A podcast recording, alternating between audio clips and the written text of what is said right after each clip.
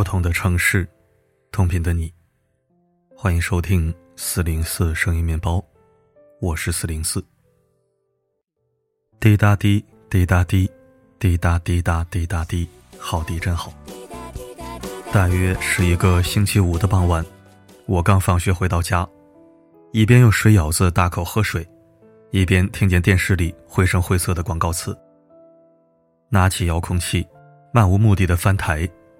大风车还没开始，路过 CCTV 六，停留关注了一下节目预告单。晚上十九点四十五分有《宝莲灯》，好哎好哎，胸中有一丝暖流涌过，感到好满足也好幸福。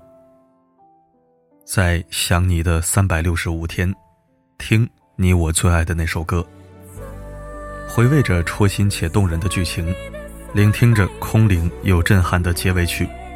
情感再一次带入，仿佛歌唱者就是沉香的母亲，又仿佛是那洞察万物的大地之母。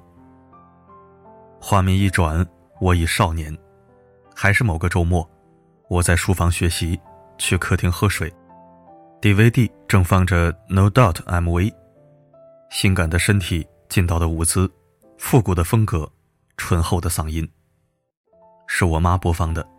他可是 Coco 的铁粉了，几乎每张专辑、每首歌都反复听，从磁带到 MV，从电视台到 DVD。本来还有点不好意思，毕竟青春期嘛，但一看是 Coco，又觉得圣洁无比。她的天使脸蛋、魔鬼身材，跟搔首弄姿、挑逗勾引压根就不沾边。性感和色情永远是天壤之别，完全两码事。镜头切换，我已成年，没有太多时间去关注娱乐圈，忙着工作和生活。但再次留意到他，是看到他在选秀综艺《讨伐黑幕》愤慨发飙。嗯，他还是心目中的样子，虽然不再关注作品，但人品依旧耐打。这些镜头穿起来，如过电影一般，似一场怀旧的梦，温暖又惆怅，伤感又不舍。这个梦，终是惊醒的，不敢也不愿相信，梦中那守护童年的女神、女战士，竟然真切的凋零了，倒下了，陨落了。她是 Coco 李玟，是我妈追逐仰望多年的梦幻女神，也是我童年记忆碎片的重要一部分。李玟走了，因多年遭受抑郁症折磨，加之近阶段身体有恙。结合原生家庭的桎梏和感情生活的挫磨，身心俱疲的他于七月二日选择了轻生离世。经过三天的不懈抢救，终是返魂乏术，与世长辞。终年四十八岁，英年早逝，引人痛惜。魔镜滴答滴，月光爱人，爱琴海，倒马蛋，想你的三百六十五天。这些即刻响起、脱口而出、耳熟能详的经典曲目，都如同一片片天使的羽毛，带着我的童年记忆，随风飘散，只剩痕迹。一个唱功一流、舞技超群，不仅能歌善舞、作词作曲，还能在舞台上边跳边唱、不喘气、不跑调的神级艺人，被誉为天后，是实至名归。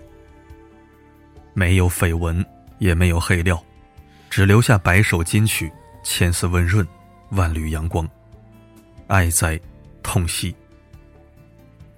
从他的遗言看，他令人心疼的一生。抑郁病魔的侵袭，就是那般的突如其来。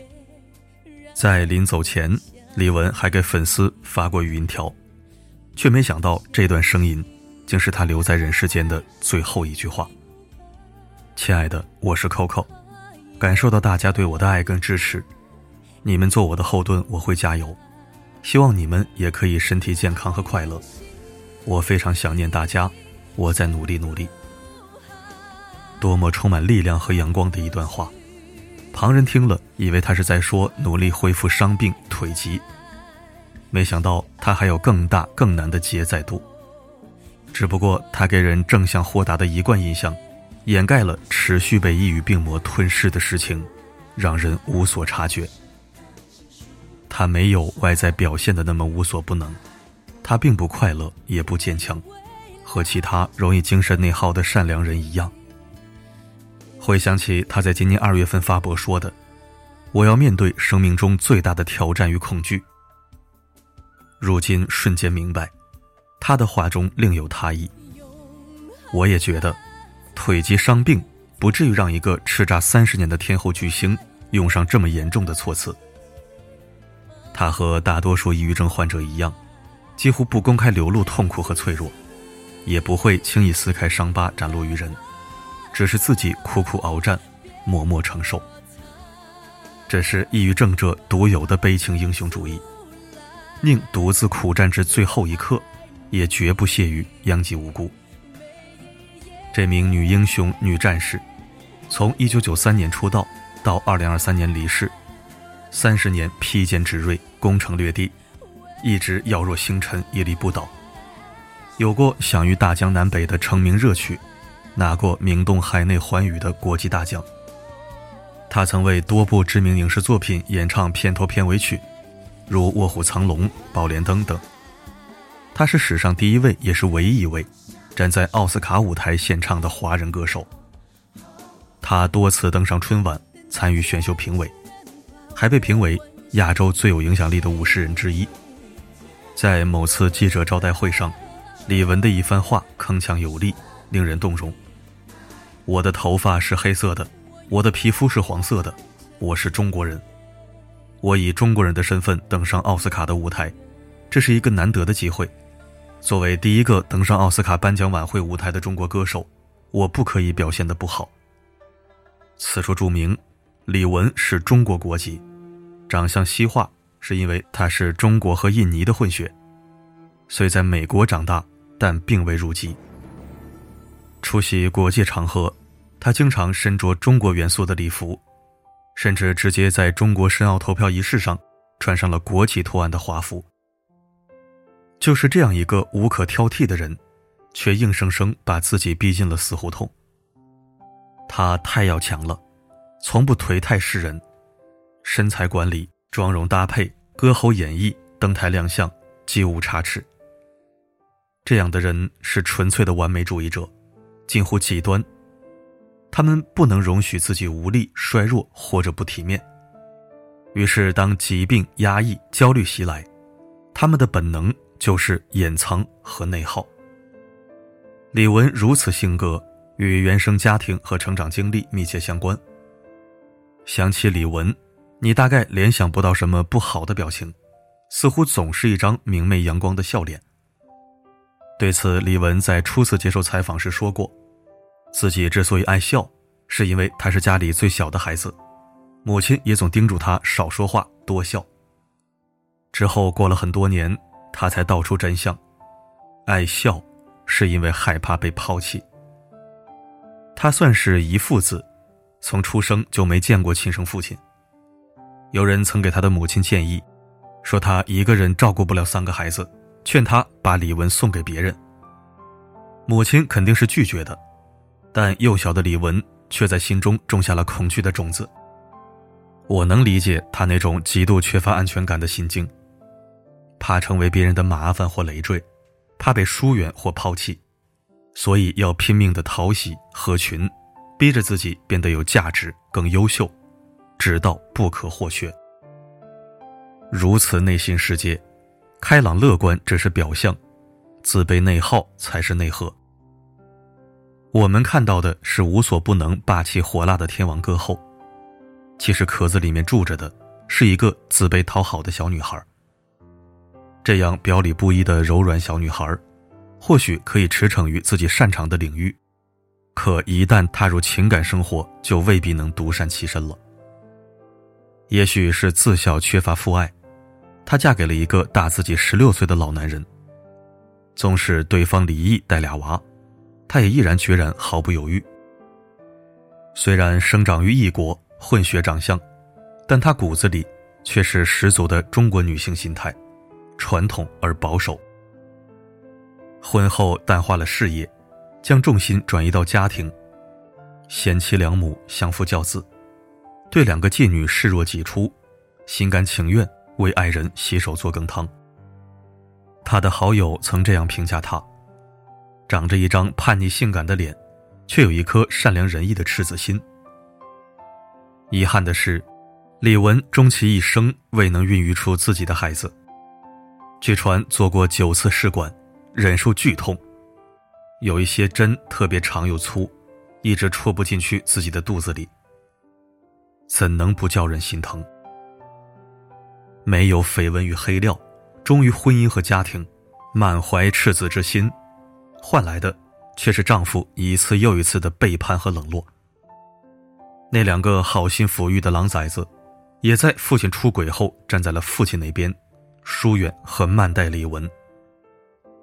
这些经历桩桩件件，放在任何一个人身上，都是针刺般的凌虐和钝击。更何况。还是李文这样一个从小缺乏安全感、喜欢跟自己较劲的倔强小女孩呢？坏经历加重抑郁症，抑郁症摧毁精气神，精气神影响身子骨，身子骨决定了抵抗力和战斗力，以及应对当下和未来的心气和底气。最糟糕的时候，李文一度暴瘦到八十四斤，腰间挂上了引流带，一次次被击垮。又一次次站起，垮掉的时候躲起来疗伤，稍微痊愈了，又重新站上舞台。李文像是被撕碎的，缝缝补补，终是残破。就像我的童年时代记忆，被一点点撕去，却又无计可施。抑郁是病，恳请善待，若不救赎，也勿补刀。这些年，我们耳闻目睹了无数起因抑郁症而轻生离世的悲剧。有人同病相怜，感同身受；有人真诚理解，善意共情；也有人无知又无脑的把抑郁症归因为矫情、吃饱撑的、没事闲的、庸人自扰。更有无耻垃圾，动辄拿抑郁症做挡箭牌，转移矛盾，掩盖罪行，疯狂污名化抑郁症。这种渣子，就应该以诈骗罪论处，不值一提。在此，我要着重强调，真正的抑郁症是一种顽疾，是身体失去了体验快乐和幸福感的能力。中西医均有科学辩证的解析与诊断，详情可以自查，并非某些人张嘴就来的什么矫情、撑的、闲的找事儿。你以为谁都是你啊？傻吃年睡，狼心狗肺，四六不懂就是嘴碎。据我观察，得抑郁症的大部分都是非常善良的人，只因不忍伤及无辜，所以自虐自伤，为非作歹、伤天害理的人渣败类，没一个会抑郁的，不服来辩。我也强烈呼吁，关注抑郁症群体是社会的责任和义务，应从每个人做起。据官方数据统计，我国抑郁症患者已超过一亿人。（括弧）二零一九年的官方文献披露，中国抑郁症患者逾九千五百万人。四年过去，怕是有增无减。这是一个多么可怕的数字！有人扛不住，选择了自我了断，被我们看到了。剩下的大部分，都在抑郁状态中挣扎。或自知，或不自知，惶惶不可终日，又不被理解。明星艺人要杀有杀，不愁吃穿，深陷抑郁尚且无法自赎。平民百姓终日忙于生计，奔波劳碌，如果抑郁，又怎能独善其身？公众人物罹患抑郁是能被关注到的，现实中平凡如你我的普通人，很多时候是不被注意的。甚至是忽视、无视的、疏远、误解的。更多人羞于启齿，选择隐瞒，陷入自虐，最终自毁。如果你发现身边人性格大变、情绪无常、没来由的陷入悲伤和绝望，过后又不断自责和自罪，请先不要从人品修养和情绪管理上下定论，应该判断一下，他是否陷入了抑郁情绪。甚至是罹患了抑郁症，可以规劝，但不要过度安慰，勿让他觉得你在同情或者藐视。可以沉默，但不要过度冷漠，勿让他感到你在嫌弃或者疏远。可以陪伴，但不要过度凝视，勿让他感到异样目光和区别对待。总之，注意保持边界的同时，也要给予理解和尊重。